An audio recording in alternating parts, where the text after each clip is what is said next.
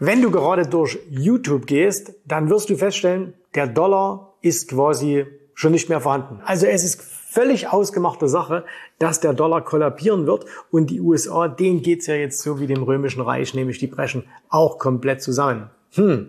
Wenn alle dieser Meinung sind, dann sollte man sich doch fragen, stimmt denn das überhaupt? Und deswegen schauen wir uns das Ganze heute mal ein bisschen an.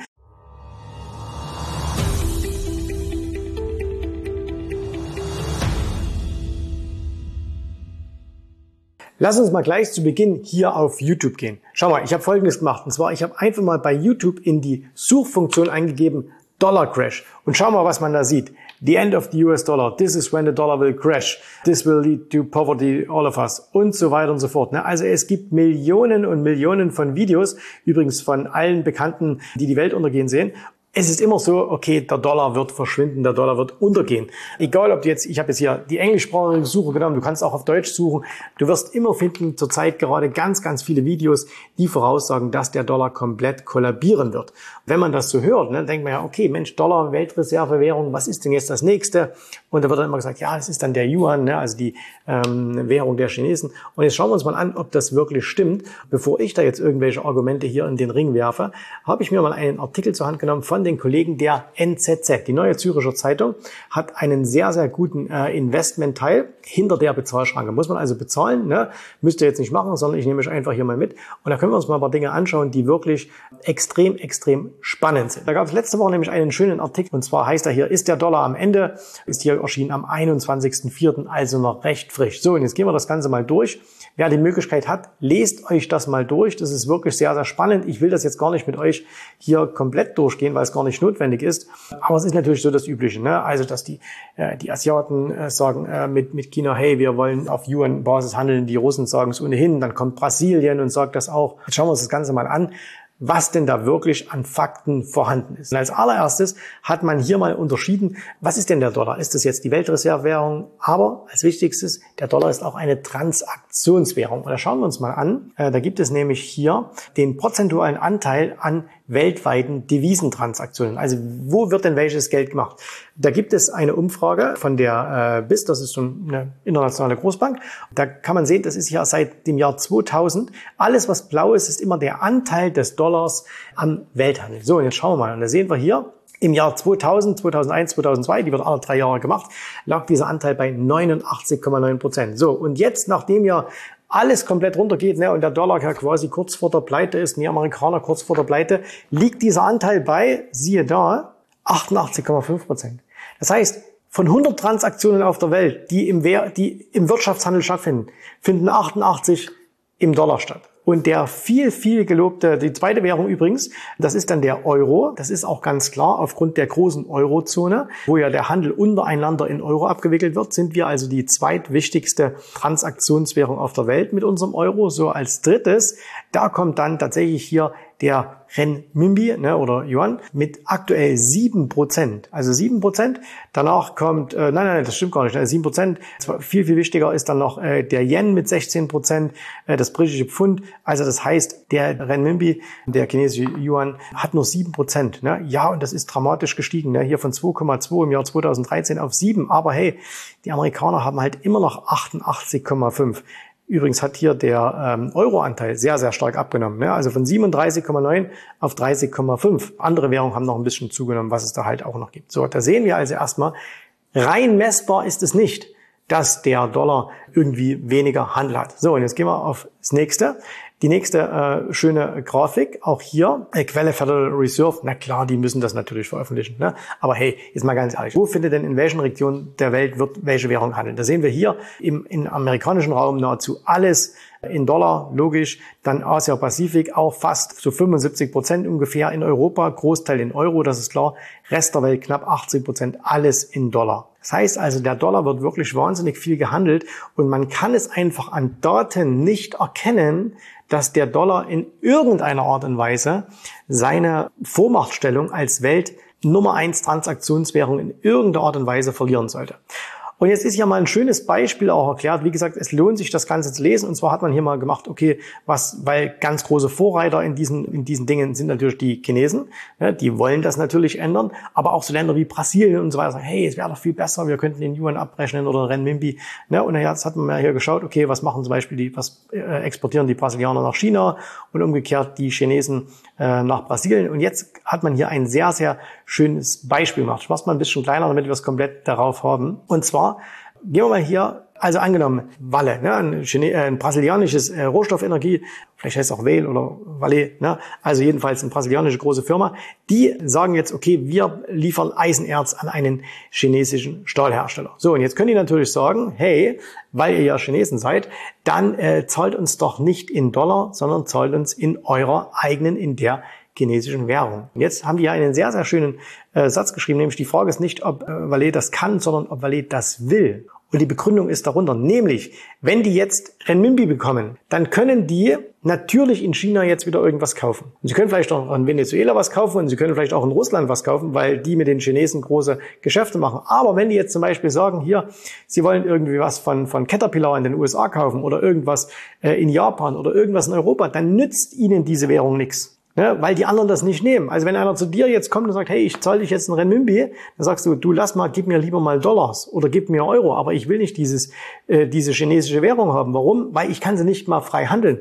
Ich kann sie, ich kann sie nur wieder in China ausgeben, aber ich brauche sie hier. So, das heißt, diese Währung ist im Grunde momentan völlig nutzlos für die meisten auf der Welt. Der chinesische Renminbi ist für die meisten Anleger auf der Welt, für die meisten Händler auf der Welt nutzlos. Und solange das so bleibt, wird sich da auch nichts ändern an der Vormachtstellung des Dollars. Es ist hier weiter unten dann nochmal schön beschrieben, äh, der Dollar als Reservewährung. Da will ich jetzt gar nicht so viel darauf eingehen. Wenn ihr die Möglichkeit habt, lest euch das Ganze mal durch. Fakt ist auf jeden Fall eins, äh, das ist hier sehr, sehr schön ähm, beschrieben, nämlich was müssten die Chinesen machen, wenn sie das unbedingt wollten. Sie müssten also eins machen, Sie müssten zum Beispiel Ihre gesamte, Sie müssten Ihren äh, Renminbi frei laufen lassen, Sie müssten ihn äh, international handeln, handeln lassen, Sie müssten Defizite auf der Welt produzieren, also keine Handelsbilanzüberschüsse, sondern Handelsbilanzdefizite. Und das wird alles sehr, sehr gut hier drin erklärt in diesem Beispiel. Und das ist alles andere als Panikmachen, alles andere als Glorifizierung. Die NZZ ist jetzt nicht unbedingt, dass sie sagen, hey, es ist alles super. Aber es zeigt eins, dass das, was alle immer da draußen als Panik verkaufen, relativer Schwachsinn ist. Ne? Und warum wird das gemacht? Weil man mit Angst einfach gute Geschäfte macht. Was bedeutet das jetzt? Heißt das jetzt, wir müssen Long Dollar sein, äh, weil der Dollar viel besser geht? Hm, vielleicht nicht unbedingt. Es heißt aber, wir können, brauchen uns keine Sorgen machen, dass die Amerikaner zusammenbrechen, dass Amerika zusammenbricht und dass deswegen irgendwie eine große Weltwirtschaftskrise kommt oder sonst irgendwas. Sondern diesen Gedanken können wir vollkommen wegschieben. Ne? Weder die Amerikaner werden zusammenbrechen, noch wird der Dollar zusammenbrechen. Das Thema können wir abhaken. Wird das irgendwann vielleicht mal anders sein? Wahrscheinlich schon. Aber das kann Jahre, wahrscheinlich tendenziell eher Jahrzehnte dauern, bis das mal passiert. Und ich habe jetzt erst heute ein Video gesehen, wo jemand sagt, ja, das ist jetzt genau wie das Römische Reich. Die Amerikaner machen genau das Gleiche wie das Römische Reich. Äh, ne, ihr wisst auch, Römisches Reich war mal eine Weltmacht und sind dann untergegangen. Was die Leute bloß alle euch nicht erzählen, was ihr vielleicht auch äh, nicht unbedingt selber nachgelesen habt, schaut mal nach, wie lange das Römische Reich gebraucht hat, um zusammenzubrechen. Das ist nicht in fünf Jahren passiert, das waren hunderte von Jahren, bevor das zusammengebrochen ist. Und auch hier nochmal ein schöner, schönes Beispiel hat man hier gemacht, und zwar, wie langsam und graduell derartige Verschiebungen ablaufen, zeigt das Beispiel der letzten Wachablösung. Die USA haben auf Basis des Bruttonationaleinkommens Großbritannien als mächtigste Wirtschaft der Welt im Jahr 1872 abgelöst. Ne, also 1872 waren die Amerikaner hatten mehr Einkommen, Bruttonationaleinkommen als Großbritannien, die vorherige Weltmacht. Das Pfund als wichtigste Währung der Welt wurde allerdings erst 1946, also über 70 Jahre später, fast 70 Jahre später, 74 Jahre später, abgelöst durch den US-Dollar. Das heißt also, wir sehen momentan die Amerikaner, die eine viel größere Wirtschaftsmacht haben als die äh, Chinesen, die eine viel größere Militärmacht haben als die Chinesen.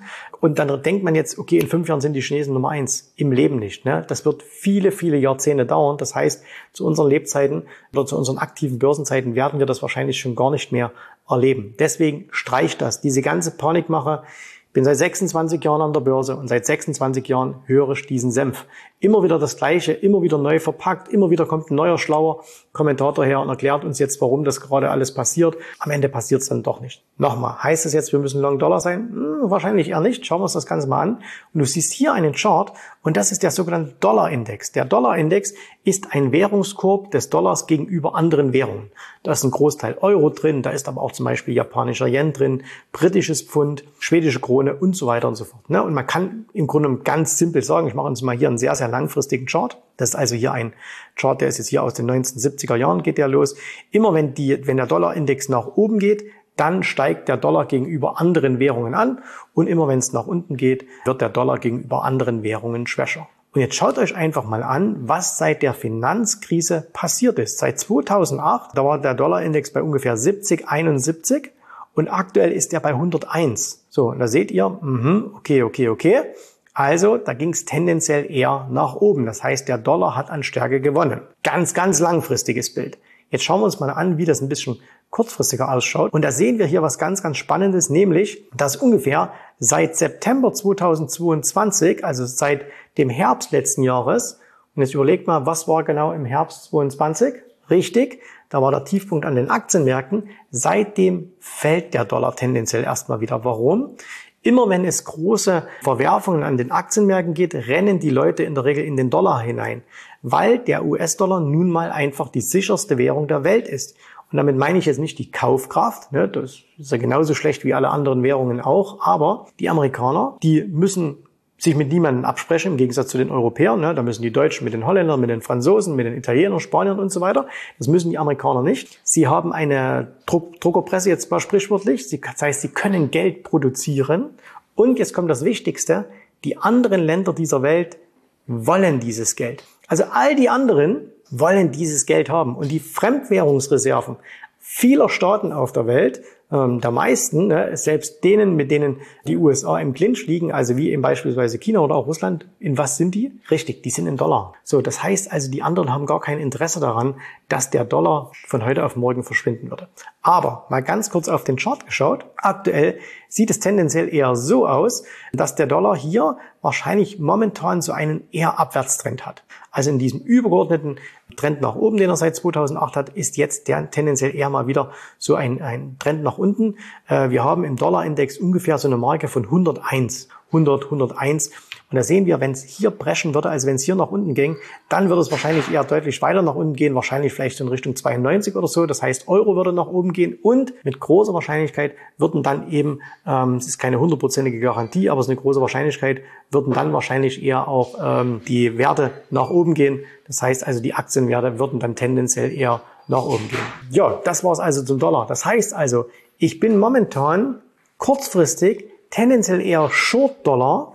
Das heißt, ich glaube, dass der Dollar eher fällt. Aber langfristig mache ich mir keine Sorgen um den Dollar, dass der irgendwie abgelöst würde. Und das brauchst du auch nicht. Das heißt, betrachte den Dollar einfach als äh, entsprechende, ähm, als entsprechende Währung, die man handeln kann. Und du musst vor allen Dingen einsehen, wenn du amerikanische Aktien hältst und der Dollar fällt, dann musst du dir Gedanken machen. Warum? Weil dann deine amerikanischen Aktien Währungsverluste erleiden. Und das musst du dann zum Beispiel abhatchen. Also wenn du jetzt, wir können uns das hier mal anschauen, wenn du also jetzt beispielsweise in den letzten Monaten deine amerikanischen Aktien 12% gestiegen sind, du guckst auf dein Depot in Euro und sagst, hey, warum ist denn da nichts passiert? Ganz einfach, weil der Dollar 12% gefallen ist. Und das musst du also ausgleichen. Das kannst du über Hedging machen, ist auch gar nicht so kompliziert. Du musst nur wissen, wie es geht. Behandeln wir bei uns in der Akademie sehr, sehr ausführlich. Und wenn du sagst, okay, ich möchte also jetzt erstens mit Leuten zusammenarbeiten, die die Welt nicht gleich untergehen sehen, sondern die auch eine Perspektive für die nächsten 20, 30 Jahre haben. Und ich will diese Techniken wissen, wie das geht. Wie kann ich mich gegen Währungsschwankungen absichern, ohne dass ich jetzt mir eine Tonne Gold kaufen muss und im Garten vergraben muss und ohne dass ich mir jetzt ein Fass mit Lebensmitteln einbunkern muss. Also wenn du es auf eine realistische, vernünftige Art und Weise machen musst äh, oder willst, dann melde dich einfach mal bei uns. Lass uns einfach ganz entspannt darüber sprechen und dann schauen wir mal, wie du das in deinen Börsenalltag integrieren kannst. Ich hoffe, dir hat gefallen, was du hier gehört hast, aber das war nur die Vorspeise. Das eigentliche Menü, das kommt noch. Und wenn du darauf Lust hast, dann besuche jetzt ganz einfach jensrabe.de-termin und vereinbare dort noch heute einen Termin. Und in diesem absolut kostenfreien Strategiegespräch wird für dich eine individuelle Strategie entwickelt. Das heißt, wir schauen uns mal an, wo stehst du jetzt, was sind deine Ziele, wo willst du hin und wir schauen auch, ob wir gemeinsam dieses Ziel erreichen können. Und äh, du musst immer an Folgendes denken. Wenn du etwas im Leben erreichen willst, sei es es an der Börse, sei es beim Unternehmertum, dann brauchst du immer jemanden, der dir hilft, der schon auf einer Stufe ist, wo du noch hin möchtest. Und so wie jeder Sportler einen Trainer hat, so wie jeder erfolgreiche Selbstständige einen Mentor hat, so brauchst auch du an der Börse einen Mentor, der dir hilft, deine Ziele zu erreichen. In den letzten Jahren habe ich Tausenden von Menschen gezeigt, wie sie ein regelmäßiges Einkommen an der Börse erzielen, wie sie ihr Vermögen sichern können und auch du kannst das erreichen. Davon bin ich felsenfest überzeugt. Also, geh jetzt einfach auf jensrabe.de-termin und vereinbare noch heute deinen persönlichen Termin. Ich freue mich auf dich. Wir hören uns. Bis dahin. Tschüss, Servus, mach's gut. Bye bye.